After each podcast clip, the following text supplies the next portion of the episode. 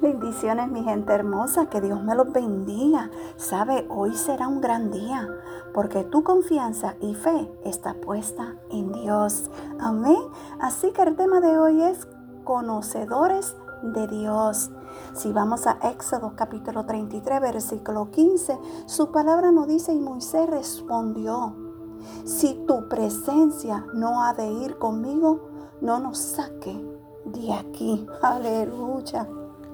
Sobre Éxodo 33, 15 nos habla claramente de una persona que de verdad conoció a Dios y no de Dios.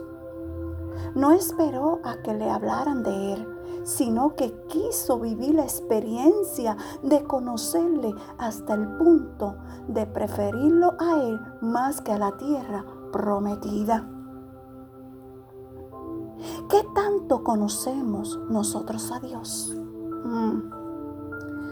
Cuando no conocemos, solo imaginamos que tiene a su alcance, pero al final lo que imaginamos no es la verdad. Sabes, conocer a Dios es amar la vida misma. Él es la vida misma y es quien nos revela propósitos. Sabes, no te conforme con saber de Dios. Pasa la experiencia hasta el punto que diga su presencia es mejor que todo lo que este mundo ofrece. Aleluya. ¿Sabes? Sentir su presencia es algo hermoso es hermoso.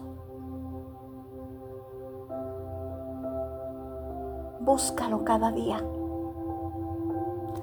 Cada día búscalo con un corazón sincero, con un corazón genuino y verdadero. No hay nada más hermoso que estar en la presencia de Dios. Amén. Que Dios te guarde y que tenga un excelente bendecido día. Gracias por escuchar Un Café con mi amado Dios. Shalom.